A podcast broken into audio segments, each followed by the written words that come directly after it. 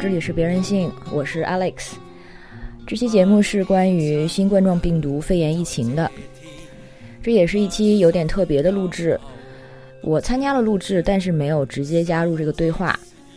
呃，虽然在最后你可能会听到我一点点声音，这期是一个两个武汉女孩之间的通话，其中一位呢是我们的同事，啊、编辑肖图，他是因为疫情的关系，大概最后一天啊、临行前取消了回武汉的这个车票。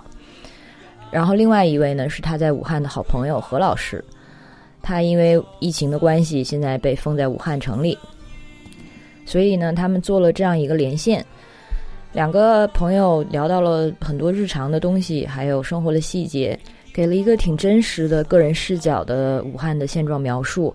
还有就是从肖图的角度来说呢，作为一个用他自己的话来说，不能够跟父母还有奶奶共患难的这样的一个年轻人，他现在是否担忧，然后自己是一个什么状态，又是否会后悔当初没有回武汉这样的决定？在这期节目最后，我们还会有一个小小的关于个人经历的征集。另外，呃，节目时间点还是老样子，会出现在我们的公众号推送里。那我就不多说了，请大家听这两个女孩的武汉连线。大家好，我是肖图，是一个留在北京的武汉人。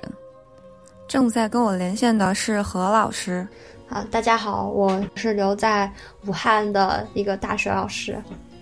那你最近怎么样？你在武汉待的怎么样？嗯，就是不能出门啊。今天已经是第十十三天了吧？你一天都没有出去吗？嗯，对啊。那那你们家菜够吃吗？呃，我们家因为是跟爸妈还有我奶奶住在一起，所以我爸今天他有出去买一点东西，然后我们还有一些是从网上买的。那现在其实网上其实可以送菜到家里是吗？就没有影响跟平时来说？嗯，有影响，就是能够送的店很少，然后他们的营业时间也很不固定，像前段时间都没有网上的店，就今天中午的时候临时发现了一家，然后赶紧下了单买了一点，然后他后来过了一会儿就又打烊了。嗯嗯嗯嗯嗯。那那你爸妈怎么样？爸妈，哎呀，还有点咳嗽嘞，但是还但是还好，应该没有什么问题。不会觉得很恐慌吗？会啊会啊，所以都不敢出门啊。嗯，我妈是从封城之后到现在就没有出过门，然后我爸是出过一两呃两回吧，两三回，就是负责家里的主要的蔬菜和主食的采购。嗯，你呢？你这个期间你有出去过吗？嗯，我出门过一次，见男朋友。哎，我我记得你那天跟我说，你男朋友是在那个封城的前几个小时，然后才回来的。对，因为他本来是呃封城当天下午的火车，然后他想早一点回来，那个时候还不知道会发生这样的事情，嗯，所以他想先改一天，先早一点，然后也就非常巧，改签到了凌晨的车票，因为那个时候也有一些人陆续退票了嘛。嗯嗯嗯。然后他凌晨上了火车，中途在车上的时候，两点半的时候，政府就发布了第一个指挥部的通告。嗯嗯嗯，就是嗯就说不让不让出入了是吗？对，哎，可是那你男朋友为什么会想要在这种关头来回来，提早回来？因为好多人都跑了。嗯，一方面是因为他想念他的家了，想见他父母。呃，还有个原因是我们本来约好了，就是今年过年的时候互相去对方家里吃饭。天呐，那那最后怎么搞的？你们有去吗？嗯，我们本来是预计的初三和初四的，嗯，然后封城之后，嗯，他回来之后好像是初一的时候吧，然后又发布了一个禁行的嗯一个通告，就就是说不能开车了嗯不能开车的那个，嗯。那就没有说从初二早上开始，初一的下午吧，下午发布的，下午四点钟发布的。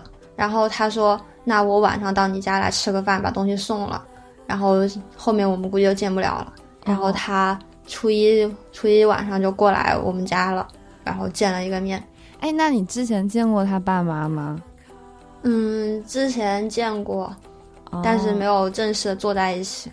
那那这次算吗？算正式的介绍？呃，算啊。哦，我后来初三的时候，因为我们又仔细研究了一下那个进行的方案，嗯，他是说收到短信的，就是进行就不能进行，然后后来又发布了一个，并不是完全进行，只是限制出行。嗯嗯嗯，对，所以说我们研究了这个方案之后，发现是可以开车的。嗯然后初三的时候，呃我去了他家吃了一个午饭，嗯然后下午的时候，呃，就说要早点回来，以防外面不安全嘛。嗯嗯嗯，那他来你家了吗？他是初一晚上来的呀。那你们这样也算是在整个疫情的过程中完成了一次双方父母的见面。对，就比较惊险。那你去见你你你男朋友和和你男朋友来来来你家见你，你们双方父母会反对吗？就是因为不是都不让出门吗？嗯，我爸是有点反对的。他说他他那咋说？当时我男朋友说要就是送个东西就不吃饭了，以防大家都很紧张。然后我说那 那我说那何必呢？我说你来都来了，吃个饭呗。他说他不吃了，怕我爸担心吃。了吗？他还是吃了。哦，那你呢？你去的时候你会不想在他们家吃饭吗？嗯，你会怕吗？这倒还好，但是因为我爸当时还给我指派了一个任务，就是让我去超市买点东西，然后让我去他家之后在他们家附近买。他说红山区那边安全一点，桥区这边很危险。哦，然后我就在他家那边提出了这个诉求，然后他妈就很紧张，说让我们不要出门啊，不要去超市，还给我准备了一包菜，他说这个菜给你带回去，但是我爸要我买餐巾纸，所以我必须出门。然后他妈就很很无奈，然后给我们戴上了口罩，能够看出来他还是很还是很紧张的。嗯嗯嗯嗯，哎，那他妈真的很好哎，因为他妈肯把他们家的菜都给你一包，因为现在这种时候菜可紧缺了。他给了我很多菜，还有什么嗯卤鸭呀，然后粉条之类的。那个卤鸭后来我回家一看，嗯是华南海鲜市场的卤鸭，但是我还是把它吃掉了。天哪，你真大胆！好的，你可以。你男朋友和你爸妈对这次疫情是什么样子的看法呀？他们会觉得在家待着很烦吗？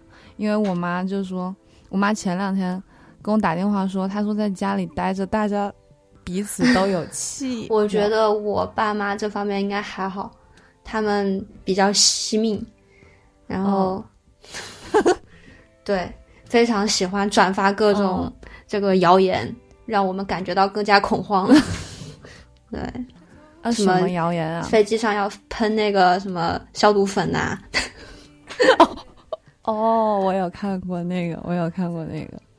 哦，那有影响到你吗？你爸妈制造这种恐慌？嗯，有一点吧，我记得好像是大年三十的时候吧，我们步行哦，对，这也算是一次出门，步行去了我外婆家吃年饭，然后因为隔得很近，大概就嗯一两公里吧，然后走过去的。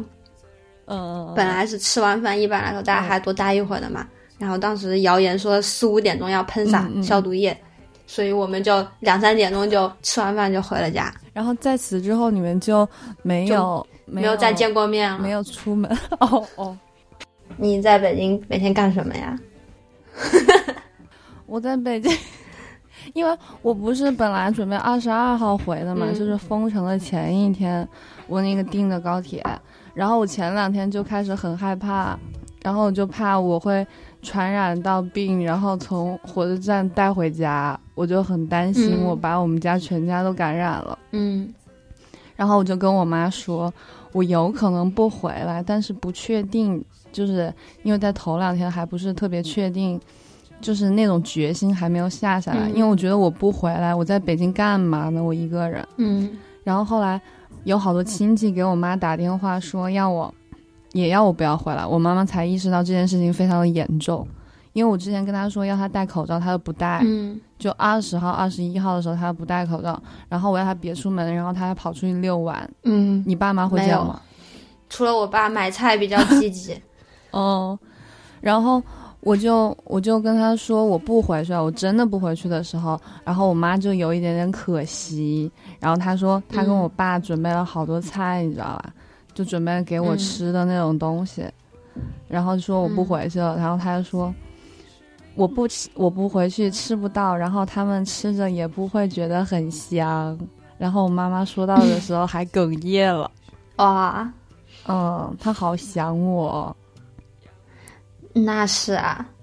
但是我如果是我的话，这种情况我应该也不会回来，就是没什么事的话，啊，确实，可是你嗯不会觉得，我现在我现在有一点点后悔，就是我觉得我不你没有亲历这个现场，哪儿你错过了啊。我不是这样想的，我是我是觉得我没有跟我的家人在一起，我就会觉得，哦我就觉得没有跟他们共患难。对，有一点这种感觉。然后我自己在一个很安全的地方，然后他们每天水深火热，我就觉得你觉得北京安全吗？相对安全吧，它至少它不限制我很多自由。虽然现在很多小区都已经开始封闭管理，就有一对，我也听说北京的小区也封闭式管理了。对呀、而且我妈跟我说我们家厨房断电了。哎，我跟你讲了没？嗯，好想讲了，我以为你说的是北京的厨房断电了我就我家，我武汉的家。然后啊。就是这件事情之前，就是好几年从没发生过的事情，突然间在这种时候发生了，我觉得好奇怪。然后我妈就为什么会断电呢？就不知道啊，突然间也不是跳闸，就是可能电路烧了吧。然后我要我妈问她怎么做饭啊，怎么怎么洗澡啊，因为我们家热水器也在里面。然后他就说，然后后来我大伯说可以接一个接线板进去，然后可以凑合着用一用，然后就还行。但是现在没有人来修是吧？我妈不敢，我妈不敢让任何人来我家。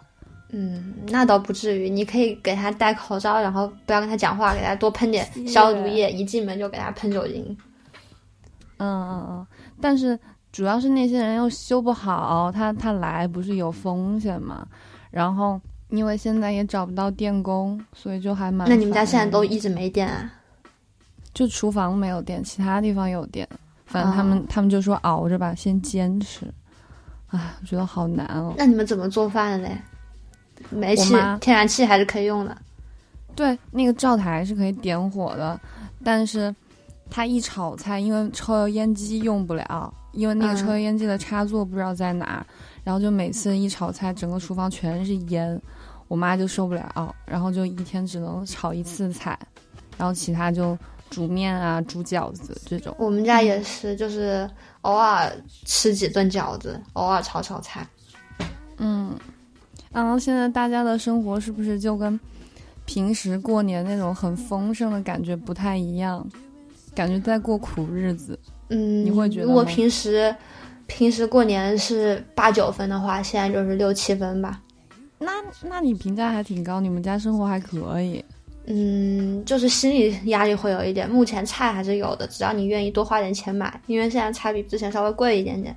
嗯嗯嗯，那贵了多少啊？我之前看到别人说大白菜要三十块钱一颗。我妈之前买了一个包菜，好像是二十四块钱还是二十五块钱，平时是多少钱来着？几块钱。嗯嗯，然后我爸买了一买了一几根萝卜，然后一几个番茄，还有几个蔬菜什么的，六十多块钱。哎，就平时可能只要二十块钱吧。嗯，嗯，是的。哎，那你就是有在这期间，你有做一些平时都不会做的事情吗？就是你每天都在干嘛呀？我平时不会玩吃鸡，现在实在太无聊了，所以开始玩吃鸡了，还玩了 QQ 游戏大厅、QQ 游戏大厅玩什么啊？斗地主啊，我还玩了一下 QQ 糖。QQ 糖是我小学玩的，是的呀，我还玩了一下围棋、五子棋、象棋，开动我的智力。那你每天除了玩游戏还会干啥？嗯，写东西，准备工作吧。工作就是你要上课的那些是吗？课件对我们，我们可能也要以网课的形式开始新学期的哦教学。就就你们学校还没有确定什么时候开学？对，但是我们大概会在就是二月中下旬吧开始这个网课的内容。嗯嗯嗯嗯。如果学生二月底不能返校的话，嗯就刚开始的两周都是网课，哦。哎，那你爸妈在家干嘛呢？看电视啊，看现在又又可以看股票了呀，嗯，然后做饭、洗衣服，然后再看一下新闻，大家一起哦讨论一下局势。你会参与吗？会啊，每天早上起来就会讨论一下，然后中午的时候吃饭也会聊一下，晚上也会聊一下，这是我们现在重要的话题。嗯，其实其实我家里也是，虽然嗯大家就打电话的时候会聊，你你们会会有不同的意见吗？你们在讨论这些疫情的时候，嗯，会有，包括我跟我男朋友讨论的时候也有分歧是，一个是保护人民派，另外一个是维护稳稳定派。那你是哪一方啊？我之前是保护人民派，现在是中立派，为什么？为什么？为什么你变了？就是要不要太偏激，因为现在网上的很多言论都很偏激嘛，不管是保护人民牌还是维定维护稳定牌，都很有煽动民心的这种嫌疑在里面。嗯嗯，所以嗯，因为我之前也看到有一些争议是对于像那种说，嗯、武汉人就是跑出去，然后有五五百万人跑出去，然后我就嗯觉得，然后大家都开始疯狂的骂武汉人，我就觉得有一点点生气。嗯，你是说他们做的对还是错吗？就是我觉得，就是肯定也有一些那种特别特别极端的，就是说我明明有病，我还到处乱跑，然后还有一些嗯就是属于那种我跑出去了，然后我还特别的得意，然后晒自己的定位，然后在哪玩的那种，我觉得那种是不可取的。然后，但是那些就是身上没有什么病，然后他去到一个一个地。就是外省，不是武汉的地方，嗯，然后他自我进行隔离，我觉得没有问题啊。对啊，这种当然没有问题啦。嗯我我说的是网上不是有一些文章，呃，就是写惨吧，简单来说，嗯比如说医院病房，呃，现在有非常多的人是没有确诊的，然后也、嗯政府也管不了，然后他们只能自己在家，或者是有些人露宿街头，就是这种嗯情况。嗯嗯，就是这种让看了之后，确实是觉得特别的难过揪心，而且他们说的也都是事实。嗯然后当时我把这篇文章发给发给我对象看，然后他、他给我回了一个他爸爸说的话，他爸爸说、嗯这些事情都是呃是是肯定会发生的，但是现在说这个没有什么意思，写这些文章的人是别有用心。然后当时我就有点生气，嗯。因为我在想，你怎么能说这种人是别有用心呢？他们其实是想揭露一些公正嘛，就是真相，嗯嗯嗯，政府不愿意让我们知道的这些事情。而且他们也是从保护人权的角度出发，并不是说要去攻击谁。这些文章比那些要什么市长下课出来走两步的文章，我觉得要 好多了，对吧？那种文章才是完全的别有用心。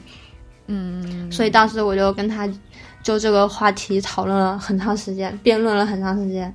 嗯然后他的主张就是，我们可以看这篇文章，但是不要太被他们带动起情绪吧，嗯因为我们情绪越大，其实对后续政府包括医疗去做这件事情是不利的。我们只要知道并且指出来就可就可以了。如果一味的去不断的转发这种文章，其实也是在增加我们和政府之间的矛盾。然后他们在处理这种时候，还要去照顾我们这些无关人士，对吧？所谓的键盘侠，不管我们是站在哪边，其实我们也都是键盘侠。就是照顾这些人的情绪的时候，也会给他们增加工作量。所以这个时候尽量的，就是不说话，少说话，或者能做事就做事，做不了事就不要煽动情绪。所以我相对来说要比之前就是非常的慷慨激昂，稍微冷静了一点点。嗯，但是我觉得我还是应该转发，就是如果我我不转发的话，就感觉，因为我们现在大家不知道这个事情，嗯，除了不知道之外，就是我本来能做的事情就很少，我根本就是对这个疫情起不到任何作用。我觉得我转发能够让更多人看见，就是有可能增加一点他这个事情能够被别人帮助的可能性，我觉得是很重要的。哎，你知道？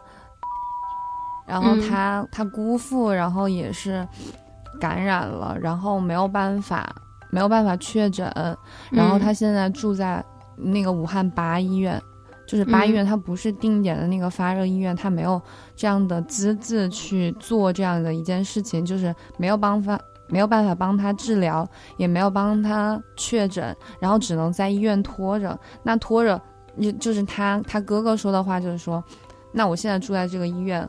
和我住在自己家里的区别就是我在哪个地方死掉的一个区别，我就觉得，就是像他这样子的事情，他发出了求助，我就应该帮助他转发，而且我希望有更多的人来转发，这样才能让别人知道，就是武汉真实发生的情况是什么，就是那么多人。但其实这会出现一个问题，就是。就是大家都在转发，而且疯狂转发，那最后谁能够得到救助？是因为谁的转发声音大吗？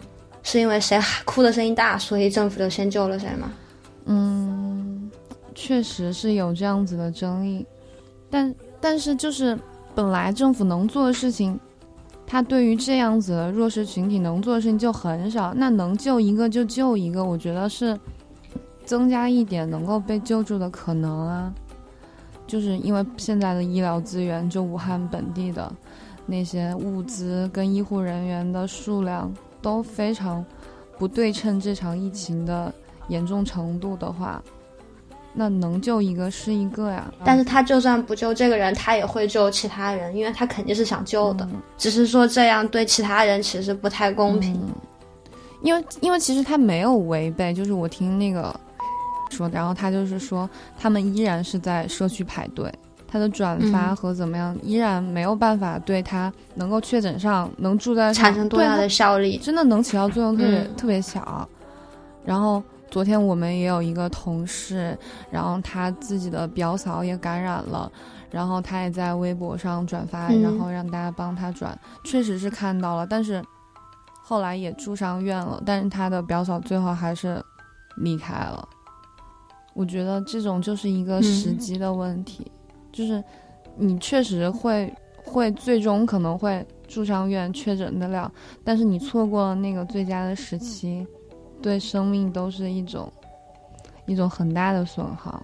我妈妈好像有一个朋友吧，他们家里是医院的，然后他们就是他的朋友的父亲，之前是呃那个某个医院的医生，然后一下已经退休了，然后他自己现在感染了。然后想让他们家的一个也现也现在在医院里面当主任的一个亲戚来帮忙安排一下，也没有安排上。就是自己曾经是退休的医生，然后亲戚也是医生，但是也是排不上床位，所以现在能得到床位的感觉就是抽奖，嗯，运气好。你说去转发什么，或者是找关系什么，呃，可能有有一点点用吧，但是我觉得希望都是非常渺茫的。大家在这个时时候都是比较无力的，所以只能说这次事情是给了所有的什么政府机关，对吧？行政机构，包括各种人一个怎么说呢？学习经验教训，应该应该是一个非常大的教训。是，怎么样这个职能运转的更加完善？不要一遇到这种问题就全盘崩溃。是，而且确实，大家让我们觉得，就是武汉政府的动作确实有点太慢了。对，我们还对今天才才公布说新建一些那个什么仓位的病房，把几个体育馆腾出来，这都已这都应该是刚开始的做的事情啊。今天都已经第十多天了，对啊，嗯嗯，不知道前面在干嘛。哎，你每天看这些新闻、看微博、看朋友圈、看微信，你有没有觉得被各种信息狂轰乱炸，有点有点受不了？你现在还每天会看吗？你每天会看多久？嗯，就是偶尔看一下吧，因为我不是有时候会玩一下游戏嘛，或者写一下东西之类的，用这个东西来分散一下注意力，不想天天看这个。就是你看到这些这些信息，你你觉得你觉得他们真实吗？还是你觉得你无法辨别他们是不是靠谱的？就像我们看到那个什么双黄连那个信息，然后一它是被一个权威的媒体发布之后，大家纷纷去抢，然后就马上又出来接下来的一条，就说、就说这个不能不能救治，也不能预防。你你怎么去双黄连这种一看就是不靠谱的。你你怎么辨别它的真假呢？因为我还是觉得，我身边好多人觉得，就觉得说，哎，管它真假，就是听，再怎么说也是个权威媒体发的，我买一点有备无患。因为它本身就是一个嗯病毒，这种病毒它就是没有办法直接被清除的，现在没有研究出来嗯特效药。然后中药的办法，它就是本来中药就是那种长期性质调理的作用嘛。那你除了双黄连，那什么三什么这个口服液那个口服液，它都可以起到这个作用。所以说从逻辑上来说，三黄连肯定是不通的。他要现在说西药有某一个药可以马上的这个缓解，那我觉得还有点可能性。但是中药肯定不可能马上缓解。嗯，是，然后我觉得判断他们一部分就是逻辑吧，另外一部分就是常识。啊，还有什么，嗯、洗手这个这个是肯定的，因为你任何任何病症都这样，包括说呃门把手上和粪便里面也会含有病毒，那这个其实也是也是可以理解的。然后像有一些呃具体的我忘了，反正有一些谣言一看就是谣言，不符合常识的一些东西吧。就比如说什么呢？就比如说武汉上空喷洒消毒液，还有呢，哦，还有那个什么，把武昌、汉口、汉阳隔离开来，嗯我也有看到那一条，我当时还信以为真。这个还是有一点可信度的。嗯但是你仔细想一想，它它完全隔离了，那很多运输的东西都不好。嗯对对对送了呀是的，他已经把过江隧道给封了，他如果想哦这样再封一下的话，那这三个区就真嗯真的是真的被很难很难拯救了。对，因为我当时也看到了这个，然后就因为我们家不是在汉口嘛，你家也在汉口，然后就是，而且我家是嗯属于那种病例呃最多的那个区，我们家在江岸区，然后我当时就好害怕呀、那等于说又更小范围的缩紧了这一部分人，让我们的处境会不会更危险？其实他做的对的就是把社区给信息管理，这个才是最重要的。你封闭什么汉江呃什么江汉区这个区，其实意义不大，嗯大家都不要出门就行了。真的，可是你你封闭了区，大家还在自己区里面运动，那有什么作用嘞？嗯嗯是，但现在根本都没人敢出门了。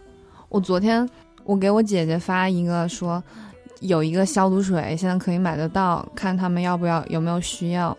结果我姐姐说，怎么发，怎怎么收快递？现在大家都不敢出门，我怎么买任何东西？他们现在已经完全不敢出门的状态了。因为他前两天才他才跟我说他在良品铺子上面买了零食，他今天不敢买消毒水，我就觉得一天一天的恐慌了起来，就更加但其实这样做这样做是对的，就是不能让大家掉以轻心，因为很容易有人现在就掉以轻心了。对。那那你会这样吗？你就会一点一点的，就是缩紧自己的那个心情，然后越来越紧张。你有这种感觉吗？会有啊，因为比如说我前两天点的那个啊、超市的外卖，它还可以送到楼上，嗯然后我今天点的那个外卖，它就只能送到小区门口，嗯嗯嗯它就说不让进了，嗯嗯你必须得自己去拿。嗯，所以这样的话，大家会点外卖的这个次数也会越来越少。对那外卖员就是他的感染几率也会降低，因为之前不是说深圳有一个外卖员也感染了嘛，对对对对，所以确实是需要用这种方法来克制大家的嗯这个交流。嗯。你你会觉得你你对一些事情的判断会跟你爸妈来说，就是你在你们家对于这个疫情，是是你说了比大家来听，还是你还是听你爸妈的嗯，就我刚才跟你聊的我和男朋友讨论那个问题吧，嗯然后我爸的态度偏向于他爸的态度，嗯然后我妈的态度就是非常的，就是我们要保护大家，不能，大概就是保护人权的意思吧。我们要救每一个人，嗯就他俩在这方面的态度是不太一样的，就是可能有点一个偏左，一个偏右，但是他们在出行自自我保护上面，这个是非常统一的。嗯，你你会觉得你自己的判断比比他们要对吗？我觉得其实还好，因为他们现在看的各种文章也会很多，嗯然后他们的主体思想是对的，但是可能偶尔会有一点点受影响。嗯，主体思想，比如说我舅舅吧，他就会嗯比较，他就会相信双黄连，嗯，嗯说还是买一点点好。然后我妈就在就反驳他，嗯，你你说主体就是你们的共识是吗？就对大部分事情的对我们对比如说不要出门这件事情，对，不要出门，回来要喷酒精，嗯，对对对，要戴口罩。嗯，因为我我也觉得好神奇啊！大家现在莫名的一致，因为前两天不是出太阳了嘛，就是街上还有蛮多武汉人跑出去溜达，感觉像要好了的那种假象。然后那几天就疯狂的在群里说，我哥就说有家里还有米饭，就是有一口白饭可以吃，就不要出门。千万不要出门，现在是关键时期。如果出门的话，就前功尽弃的那种感觉。我妈那天在阳台上面，在阳台上面看外面，他说啊有好多人溜出来了，嗯然后他就拿了一个望远镜 你妈真行，对，这一下子过去了一个人、两个人、三个人。哎，我在看他们戴口罩了没？嗯，戴了，戴了。哎，你们，哎，你们真的闲成这样子了耶！我也感觉好闲啊！我在我在我每天在北京最多的事情就是吃饭、做饭这件事情，嗯，会花我好多时间啊。因为因为北京它也没有那个，就是外卖它也只能送到小区了。我我有一天我还不知道，我点了一个外卖，然后我想放松一下，嗯，然后结果他要我去小区门口拿，我当下就不想吃饭了 我现在特别想吃，想吃肯德基和麦当劳，啊！那两个武汉他们现在都？不送了啊！武汉不送不了不能。点，都不送了。天呐，对，那武汉只有一些小店，还开着。嗯，那也不敢吃。华莱士，，我们家楼下可以送，哦，还有一个什么捞汁小海鲜，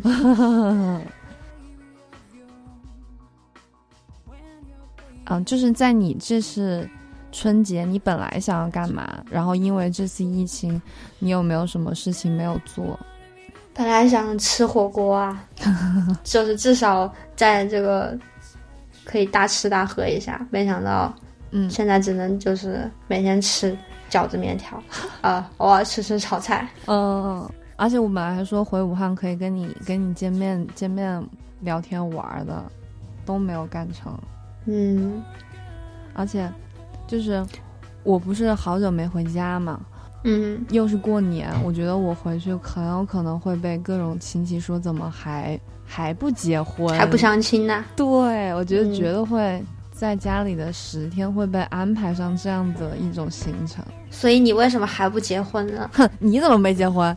你为什么还不谈恋爱呢？哼，哎呀，真是你不要 不要在线上逼婚，是不是要给你打一个相亲广告？我不要。肖楚女士，身高一米六五，你管我没有，单身未婚她体重五十二公斤，我瘦了。肤白貌美，酷似《还珠格格》小燕子你子走开。啊，成密有缘男士。我开始问你了，你跟你男朋友关系有嗯因为这次疫情有变化吗？嗯，可能我妈现在对他印象好了一点点吧，啊，为什么？觉得他能在这种时候来还得敢来你家？大年初一，对对对，敢来我家送礼物、送年货。你妈好容易被感动啊！对呀、我也觉得我妈太 easy 了。我，哦，那所以你们两个人之间的关系其实没有怎么变，就大家在只是、嗯只是就正常嗯，我有同学本来是准备初八办酒的，哦然后也推迟了，这种是真的被影响了。嗯，然后他们这个推迟肯定后面又要影响到，就是其他的事情啊。嗯，你们家有什么别的事情被影响了的吗？哦，我奶奶有点被影响，因为我奶奶身体不是很好嘛。嗯，嗯，对，然后本来她她应该是前段时间他有点不舒服，然后医生说这种情况本来应该是住院的，然后因为现在医院非常紧张，嗯嗯嗯，对，现在医院非常紧张，所以他只能就是在家里先观察观察，嗯，就看能不能扛一下。他有一点头痛什么的，哦，那他现在情况怎么样？在家保持呗，维稳，哦，就只要没有特别严重，就最好不要去医院。嗯，然后我看有一些人，他们家里人什么癌症的、透析的、白血病的，嗯要经常去医院，嗯就是换药或者怎么样的，这些人挺受影响的。嗯，对，就是我妈那天还说呢，她说，呃，因为我妈不是前两年有病嘛，然后她就是一直需要吃一些药，然后她需要定期去医院，然后因为这件事情也没有办法去，而且他不敢去医院，因为医院情况这样子。然后他说，嗯嗯，如果实在要的话，可能就会跟社区联系，看他们能够从什么样子的帮助。然后他说，我们小区就是社区能够帮忙的，就是有一个他需要每周做透析的人，然后就是嗯社区帮忙把他送到医院，然后让他弄好，然后再把他接回来。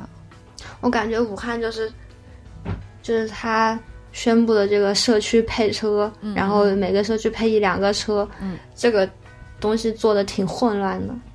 对，就是我有的同事，有同事的一个、呃爸爸也是这样生病了，嗯。然后有疑似的情况，然后他家没车，嗯。然后他就想要社区呃让车送他们去医院确诊，嗯，然后社区说他们的车不送疑似病人，只送普通的人，所以他就没法借到这个车。但是另外一个人他说他们社区说他们的车只能送疑似病人，不送普通人，所以说这两个社区在执行上面是完全相反的，根本没有把这个就是具体的执行范围吧给明确清楚，然后嗯群众根本就搞不清你这个车到底是用来干嘛的，容易产生很多的误解，然后又会让大家有很多不信任的感觉。哦，对这个对这个制度，送车的其实都是社区，就是送人的，就是社区那种基础的行政单位，现在都是由这些来统一管理，是吗？你刚刚说的那些，嗯，按理来说是这样，就是社区他们好像每个会有两辆车吧，一到两辆车，但是具体这个车用在哪里了，其实我不是特别清楚。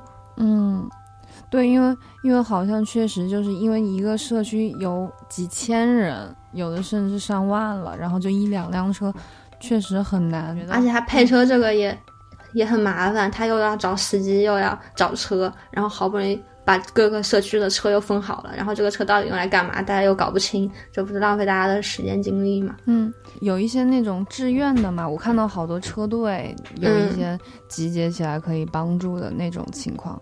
对，那个车队好像主要是运送医护人员的，嗯，然后再配送物资的。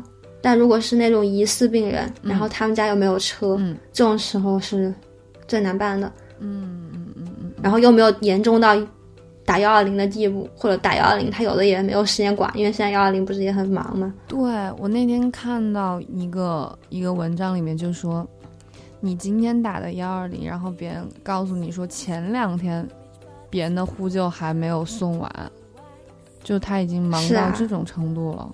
你有没有觉得，就像你跟我这样子，嗯。其实之前我们没有遇到过这样子的大事发生在自己身边，然后我们之前嗯。接受到的一些教育和认识这个世界的很多观点，有被这个有被这件事情打乱和动摇，就是我是有这种觉感觉，就是我觉得事情就变得好真实，好多事情我需要面对，就是那些我在别的新闻上看到的。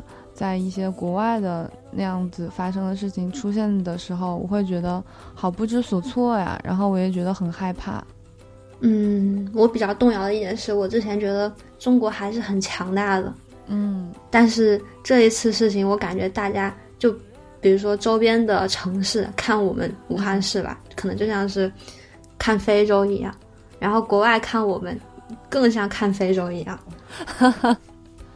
嗯，我我也觉得，之前不是有评什么武汉是不是什么超一线城市的那种时候，我就觉得武汉的排名不应该这么低。然后，但是因为这件事情之后，我就觉得真是低的有道理，不仅是领导水平，然后还有各种方面的完善程度，我都觉得好差呀。我我之前都没有意识到这种事情。你有看那个，嗯，就是开那个发布会，然后人家口罩都戴反了，我真的觉得天呐。我主要看了一下那个嗯浙江的那个什么谁吧，省长还是什么市长讲了讲了几句话，嗯就感觉他讲话比我们的那边清楚多了，而且确实是在解决问题，嗯都是比较实际的东西，而不是空话。然后我们的领导好像讲了很多这种就是没有油盐的话吧，这个就是让人挺无语的。可能是想象中的会有这样的人，但是没想到真的就是这样。而且还有一个很搞笑的事情就是，呃，好像是国务院还是哪个地方的一个新闻，当时正在开那个发布会，然后之前不是有吐槽我们省的省长还是什么长，戴的那个手表嘛，嗯嗯嗯然后那个女的，不知道你看那个视频没？没看你。然后那个国务院的那个呃国家那个什么发言人，他手上戴了一个手表，然后当时他好像有有人在耳机里面跟他说，快把手表拿下来，然后他就现场把那个手表给摘了下来，然后大家记者都看得目瞪口呆。他一他一边讲话一边很正常的把那个手表给摘了下来，还稍微面带一点点微笑，有点尴尬。唉，就这种东西让让你在这种时候看，真的觉得很荒诞。太荒诞，我觉得这种只能在我是在电影中看过，没有在现实中看到这样。他他在你的想象之中，但是他真的发生的时候，你还是会有一点点小惊讶。对对对对，你有觉得哪些就是别人对武汉人让你觉得最让你受不了、最让你觉得很寒心的事情？我没有觉得有特别寒心的，但我觉得有比较暖心的。嗯，那你也是可以说。嗯，有一些捐钱的人吧，让我觉得挺暖心的。有一个老大爷，就是哦把钱扔在那儿，然后他就走了。嗯嗯嗯嗯嗯，虽然这种故事每一年就是在这种世界上会有，但是它不断的发生，会让你发发现世界上会一直有这种人存在。嗯嗯，我也看到那个了，然后我还看到了好多就是，就是有别人有剪一个集锦的，嗯对对对，还有一个湖北男子，他好像是怕被别怕别人就是说他吧，他自己租了一个帐篷在那个哪个地方住着，天呐，然后警察发现他的时候，他瑟瑟发抖，让我觉得对吧？又又难过又无奈嗯，我我看到高铁上有一个大娘，然后她买不到口罩，啊！然后她坐高铁的时候，她一直拿领子遮了自己的口鼻。对嗯，我也。觉得我后来那个给他给他嗯口罩的时候，她也哭了。嗯，对对这种这种文章，我觉得可以多看一点，稍微开心一点。嗯，对对对对。哎，你有看到那个野猪在武汉的二环路上奔跑的那个视频吗？没有哎，你没看到？我我我一会儿发给你看。真的就是好的，有一个人他在武汉的二环路上开车，然后他在嗯，那个环路就有点像高架那样子，很空旷。然后有一只野猪，你不知道它是从哪来的，然后它就一直在那条路上狂奔。就是我觉得我平时从来没有见过这样子的事情，我会觉得，画面场景嗯，我觉得这个城市太超现实了，对，已经荒废了，就是野猪都开始在这里跑了。比科幻电影还要嗯嗯嗯科幻电影。现在嗯，还有一个老大爷在街上嗯弹那个卡秋莎。啊，看到了那个，我看弹手风琴，嗯那个是某一个视频的开头。嗯嗯嗯，对对对对对，我也看到了。哎，你记得就是哪天就是忘了初一初二，就是大家一起喊那个武汉加油那个，你知道吗？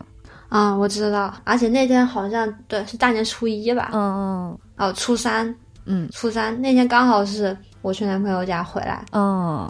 然后，然后我还是很惊讶，外面有人在喊，然后接着接着就有人在网上说，喊这个会怎么样，口沫传递病毒 什么的，对，对。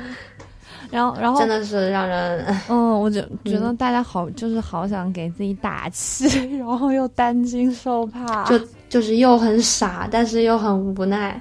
嗯，对，因为我妈，我问我妈，我妈也说她听到了，然后小区里就是可能大家业主之间组织大家，说八点钟一起喊呐、武汉加油，好像整个全市大部分的小区都有人喊。你你们有去喊吗？没有，为什么没有去？我在心里喊，我在家里喊。嗯嗯嗯嗯嗯。你当你看到这幅画面，然后你听到大家一起在喊的时候，你的一个心情和感受是怎么样子的？我还是觉得挺惊讶的。嗯，就是你说感动吧，有一点感动，但是也有一点，就这个感动来的有点不合时宜。为为什么？因为我们不需要通过自己这种东西来感动，我们需要的是更有强有力的东西。嗯，对，更直接有效的东西。就比如因为这种时候，你还是只来喊口号的话，这种感动太对不起那些奋斗在就是受苦的人，还有那种奋斗的人了。我个人看法。嗯嗯嗯嗯嗯，我们那个同学不是有一个有在做那个护士的呀？你有看他的朋友圈吗？嗯，有啊。嗯，然后他就每天有发一些他自己在医院经历到的哪些事情。你你你看到的时候，你会有什么样子的感觉，或者是怎么样？因为我觉得还是就会让我觉得我自己也有亲身经历这件事情，让我觉得离这些不管是危险的还是那些在奋斗着的特别近的感觉。我看到他，我会觉得这个事情确实很严重，因为看到他那么焦急、那么紧张，嗯啊，就会把这个。就是我会更加容易去接受现在的这些信息量，就是要我们怎么做的，会更加遵守。那你有你有自己做一些什么事情来对这场疫情，嗯，或者说尽一份力呀，或者怎么着？嗯，我记得过年的时候吧，嗯，我先安慰了一下我的学生。哦，因为他们在外地，而且他们刚从武汉就是离开，嗯然后回老家的时候，他们也受到了非常多的这个心理的影响，嗯，因为他们的很多信息也被泄露了，然后家里人很多人也都说你们不要出门啊，怎么怎么样，然后他们也有很多不满的情绪，嗯嗯，所以我觉得这种时候，对于就是我能影响的人吧，可能就是他们，那我尽量的给他们一点就是。信心，然后来面对这个东西。你怎么安慰他们呢？说了，嗯，我我现在有点找不到了。反正大致意思就是，就是大家现在的这个处境，啊，我们也都是深有感触的。嗯，那么一起坚持下来吧，对吧？把这段难关渡过去，等到春天会好的。嗯。其实虽然我也不是很相信，但是 你必须得这样子去说，对吧？对，就是我也是，我看到好多说等春天来了就好，等春暖花开，我就觉得然后很复杂的那种心情。可是那你会跟你爸妈住一起住，是不是？有时候会有各种摩擦呀，咋地咋地。然后现在大家被迫关在一起。嗯，刚开始会有，因为我睡得晚嘛，然后他们要我早睡。对，然后现在把我们彼此的界限明晰，怎么就是经过了几轮几轮的这个争争论啊讨论，嗯，然后反正我尽量的遵守他们的要求，然后他们也不过多的呃干涉我。嗯，他他他对你的要求是什么呀？对我要求十一点钟睡觉。对，我记得你说你爸十一点会把网给拔了。啊，那是那是两三年前的事情 哦，他现在已经不会这么偏激了，对吧？对，现在不会。嗯，我也尽量的就是维持一个早一点的休息，不要太晚，因为这个东西说到底还是要靠自身的免疫力嘛。嗯嗯嗯嗯，就是不管你是否中了病毒，你要早睡早起来提高你的免疫力，然后多运动，对吧？多吃健康食品。对，但是在家怎么运动呢？嗯，我现在还没有运动，因为我比较懒。然后我看有的人可能什么跳绳啊，什么跟着 Keep 做一些那种动作啊，我也这些还是有的。我我也一直想要运动，然后但但是我到现在还没有开始，跟你一样。其实我我觉得就是除了生病的人以外，大部分人的家庭都还是比较正常的。嗯，但是生病的人的家庭是非常不正常的，就是你所以嗯，这两极分化挺严重。你你知道有哪些？就是生病了的，然后遭遇这件事情给他们带来特别的打击的身边的人。呃，我身边知道有人感染了，但是呃，没有说到伤伤命的地步，所以就是靠自己扛吧。就是你的意思，就是说他们是轻症的那一部分人是吗？嗯，应该算是。那你知道的那些轻症的，他们是怎么做呢？就居家隔离，然后对我妈有一个朋友，就是她的闺蜜，她之前参加了一个跳舞班，嗯然后四五四五十岁吧，五十岁左右、嗯一个阿姨，嗯然后她跳舞班的有个人，当时呃跳完之后去了一趟北京，结果在北京的时候查出了发烧，嗯，然后他们所有跳舞班的人都中招了。啊，那那你妈呢？你然后妈还好吗？我妈没有跟她见面，是我妈的闺蜜，哦，然后他就自己在家。刚开始他说他发烧了，然后嗯大家都以为没有什么大事情，然后他后来又退烧了。嗯但是后来有几天他就没在群里说话，然后到了二号的时候他才说话，他说他中了，就是这个，然后反复发烧，后来去医院拍片子、拍 CT，然后人家说他的双肺是那个毛玻璃状的感染。嗯，那个时候也没有做核酸检测，现在他们也说核酸检测其实不是最重要的，基本上你那个 CT 拍出来，基本上就是嗯能够诊进行诊断了。然后他说感觉那几天发烧，呃，确实是想到要死，因为又没有人能真的帮他，然后又在家里隔离，然后父母他跟他父母还有他儿子住，而且他们就是不能做到完全的居家隔离，所以说这个也让人觉得让他自己觉得心里很担心。就就是确实没有办法跟你的家人完完全全的分开，担心全家人都会因此而感染。对啊，所以现在不是终于能够把这种居家隔离的人也提出来，嗯，就是集合起来，这个是应该做的。怎么能让那些人回家隔离呢？嗯这回家隔离根本做不好呀。嗯，对，你会担心自己被被传染吗？我还挺担心的，我担心我自己。会啊，因为我二十一号的时候吧，嗯好像还还去了一趟医院，当时去的是同济，嗯而且那个时候医院就有有很多人戴口罩了，嗯嗯所有的医生都戴口罩了，嗯但是还没有我们还没有意识到这个问题的严重性，嗯我还没有戴，嗯所以我现在算了一下日子，我应该脱离，快脱离了吧？哦，因为说是十四天就可以判这个最长的潜伏期。好，刚好是今天，对，今天就是我脱离这个危险的日子。恭喜你，恭喜你，恭喜你！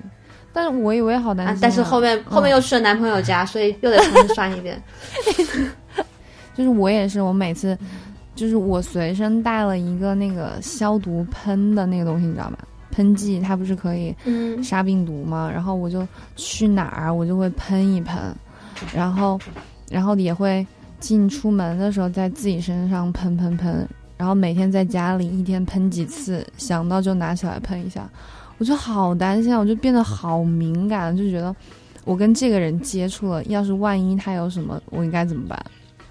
因为我又就是大家处于一种矛盾的状态，对我到底要不要这么紧张？有没有必要这么紧张？好像没什么事情，但是又好像确实是个大事情。对，就是那种你不敢放下心来，就一直悬着那种感觉。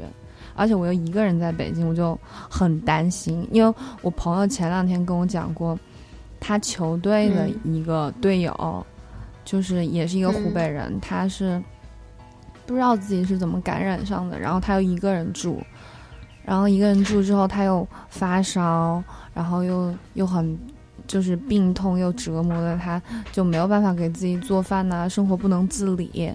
然后社区发现他的时候，他就因就是好几天没有吃没有喝，然后自己的抵免疫力非常的差，然后最后嗯，接到医院确诊了，然后但是也没有挺过来，我就特别担心我自己会像他一样，我好害怕。其实你这么一说，我感觉你们的担心程度可能比我们还要严重一点，焦虑度。为什么？因为第一，第一我们已经被隔离在家里了，嗯就是出去的情况很少，嗯，所以这个本身的担心程度就减少了。嗯，再就是也知道感染的人轻症吧，年轻一点的人基本上还是能扛过去的。嗯，对，所以说就不会有这么大的恐惧心理。人是对未知会有恐惧嘛？我们是已经知道就这样了，没办法了，所以就释然了。嗯，也不能说释然，就是就是那就这样吧，嗯不然能怎么样呢？对吧？就是那你在这种时候，你会对你像你刚刚说你释然，你就对你自己的生死跟你之前的看法有改观吗？不是说释然，我刚刚说错了，就是没办法，就是无奈。嗯，无奈。释然有点太太圣母了，不可能释然，只能是无奈。就是我会觉得，就是，就是我在发现我对我父母过度紧张的时候，就是我觉得我对我自己的生死和我对他们的那种生死，就是还是有一点点不一样。就是我会觉得，我就生怕他们有一点点什么事情，然后那样事情我就。感觉我我完全没办法帮上忙，也没办法插手，然后就是因为我们对他人的恐慌会更加的强烈一点，因为我们嗯，就是不是不是他本人对吧？我们会想象更多。然后当你是其中的这个人的时候，你反而会想的很少，因为你只用去做最重要的事情就行了。嗯，对，我也是这样觉得。所以就像那些护士，就是他们他们的家人会比他更担心。嗯，对。就前前两天我就自己咳嗽，然后我就不敢跟我爸妈说，然后他们就可以，就是我我跟我妈视频嘛，我很明显可以看得出看得出来，就是她要发现我有一点点什么，然后她就会变得非常的严肃，就是我也是一样，就觉得他没有什么，我就会过度的紧张起来。你想回家吗？现在？我其实想，我我想回家来着，虽然不知道会被关多久，就是我觉得这个。我我觉得我还是得跟他们在一起，就是发生了这么大一件事情，然后，但是这这种我想回家的心情跟这个疫情又会有一点点，嗯，就跟他有一点没有那么大的关系，而是我觉得我会觉得我应该跟我父母在一起，因为我现在是属于我一个人在在外面工作啊生活这种，所以你后悔吗？你后悔当时退票吗？我有一点，我觉得自己不够勇敢，我觉得我顾虑太多了。嗯，等这个结束之后，你会回来吗？我会啊，我会啊，我当然会。我妈还说，就说这次的春节就被完全被打破了。之后等我回来，然后我爸妈又会准备好多菜，像再过一次春节那样子。嗯，你你们会这样吗？我觉得应该不会吧。但是，因为你们现在就在共度难关，而且也没有吃的特别差，对，只是说没有像以前那么大手大脚、铺张浪费。大家都学会节约了，我们都学会了极简生活，对吧？其实很多东西就是没有必要的。嗯，是的。哎，如果就是解封了，你想干嘛？解封了，你想做第一件事是什么？麦当劳，去吃火锅，嗯，去见男朋友，嗯，对对对。虽然我现在现在还能吃，北京这些有的都能吃，但是我不敢。你们火锅还可以吃吗？可以，还可以聚众吃火锅吗？好像也不太能聚众，就大家有三个人的局都都得小心翼翼。我那天那还是很幸福的。嗯，对对对，而且我不敢在外面吃火锅，谁敢吃啊？你想飞沫传播，那么大一口锅在那儿，高温消毒嘛，不要怕。嗯。我想回家，就是解封之后最想做的就是我要回去，我要回武汉，对，就是得马上回去。我挺想去那个火神山医院看一看的。你要去那个医院看一看？火神山，我如果解封之后啊，你去那儿干嘛现在也去不了，就是很神奇啊！一个星期建了一个医院，而且它只有这个时间存在。嗯，那个医院好像三个月，就它的使用寿命本身也不长，就只有几个月。嗯，对，就像大家会去小汤山医院，就是过了好几年之后去看他一样。嗯，所以我觉得火神山医院也挺，对吧？有纪念意义的。嗯，你会不会后悔来北京就是工作呢？如果你不去北京的话，会不会更好？其实我觉得我没有后悔，就是我我知道这个决定对我来说是正确的和重要的。但是我会觉得可惜，就是你会后悔和一些情绪的发生，比如说这次疫情让我特别想想念我的家人，让我让我特别想要回家，是因为我离开了他们，我才知道就是家人和亲情对我来说很重要，然后我现在没有办法能够立马的回到他们身边，这件事情让我觉得。就是有一点点人生中很无奈的部分，让我觉得就可惜做了这样子的舍弃，但是我不会觉得后悔，因为我爸妈也是觉得就是我要做我自己想做的事情，然后尊重我的决定。虽然他们很舍不得我，但是他们还是会觉得，嗯，就是我能够开心，他们才才觉得更好。嗯。哎，除了麦当劳之外，你会不会很想念吃热干面呐、吃豆皮啊、吃粉啊、吃各种东西？现在都吃不到了。想吃啊，然后家里之前还买了那个蔡林记的热干面，可以自己在家做。现在还剩三包，现在比较后悔的是没有多多囤一点这种东西。嗯，是，我也好想吃啊，我觉得我都吃不到，感觉，而且我好久没有吃了。嗯。我觉得这次疫情给我的一个教训，就是我要家里多囤点粮食。哦，因为现在快递什么的东西都进不来，然后你想吃什么吧，可能也都买不到。嗯，哎，你上次我我让你买的那个口罩，你买到了吗？你不是说武汉买不到后来在另外一个店买了，嗯，我后来在另外一个店买了，然后他当时发了顺丰四十个，然后我现在很后悔，我应该买八十个。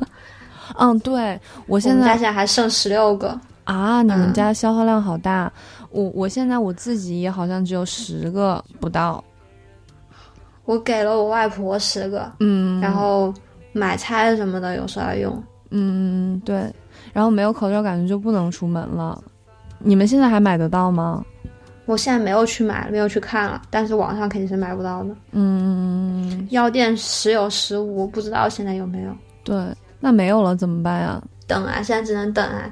现在不是很多政府的连连医疗的资源都缺乏吗？嗯，对，所以我们普通民众现在只能等待。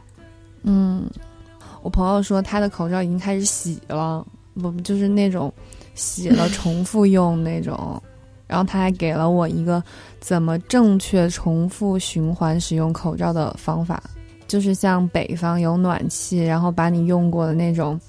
口罩在上面烘干，因为病毒不耐高温，就是不耐酒精，然后可以这样子弄。你觉得武汉人吃蝙蝠吗？哎，我跟你讲，有人问我这个问题，我不敢相信有人吃蝙蝠这件事情。我还不只是不相信武汉人吃蝙蝠，我就不信有人能吃蝙蝠。那么恶心！我觉得就算有人吃蝙蝠，武汉人应该也不怎么爱吃蝙蝠吧？对呀，武汉人吃什么蝙蝠啊？我们不是吃虾吗？啊。我我真的觉得好。如果说小龙虾现在有这个基因有这个病，我还我觉得还有点正正常。对，我就觉得情有可原。那蝙蝠，我感觉是不是蝙蝠背锅了？甚至还有那个华南海鲜市场，甚至就是最开始的病毒的源头，病毒源头也可能不是华南海鲜市场。对，我我也有听到那个说法，就是说，就是有发现的那种案例，他既不是亲密接触者，也不是从华南那边来的。我就我我会怀疑啊，就是，但是说实话，吃野味和那个那个华南那个地方真的蛮脏的。他有他既他发生什么禽流感这种事情，我都觉得可以相信。但我希望现在有人能。出来打脸，就是打先给我们武汉人吃蝙蝠这个事情洗脱一下罪名。对我也是，谁他妈吃蝙蝠啊？就是属于那种，我觉得吃蝙蝠肯定是属有那种是极少数人，只是对吃蝙蝠的那极少数人，他偶然发生在了武汉，全国各地哪哪肯定也有爱吃这种乱七八糟东西的人，就凭什么说武汉人爱吃蝙蝠？哦，我就我觉得气死了，那我那我们就开始彼此的祝福。你们要不这个拿武汉话说？嗯，你好，你好。嗯，那我先说吧。那我就祝你还有你爸爸妈妈还有奶奶，就是平安健康。然后希望你奶奶嗯在屋里也可以好生的歇到，就是不影响她的一些身体的什么东西。然后还要祝福祝福你和你男朋友可以嗯。好好的，然后结婚要请我喝火喜酒就 OK，嗯，谢谢，祝小兔小饼干。嗯嗯嗯。在北京也要注意身体，因为你我觉得外面现在更危险，嗯，可能比武汉更危险，因为潜伏人太多了，嗯。然后你还要出门上班，对吧？所以一定要把口罩戴好，少跟外面人接触。嗯嗯，然后没得事多喷一下子酒精。嗯，对，网上有很多视频可以学习一下。好，对对，谢谢你然。后嗯工作顺利，嗯，心情愉快，身体健康。好的，谢谢你。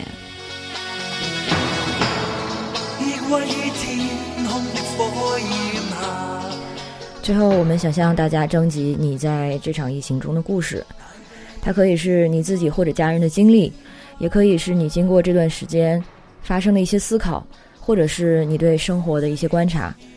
形式也没有什么限制，请大家发送邮件到投稿，就是投稿的拼音 at 意式异色点 com，标题请注明“武汉呼叫”，我们的编辑看到之后可能会与你联系。最后，请大家都保重身体，下期节目见。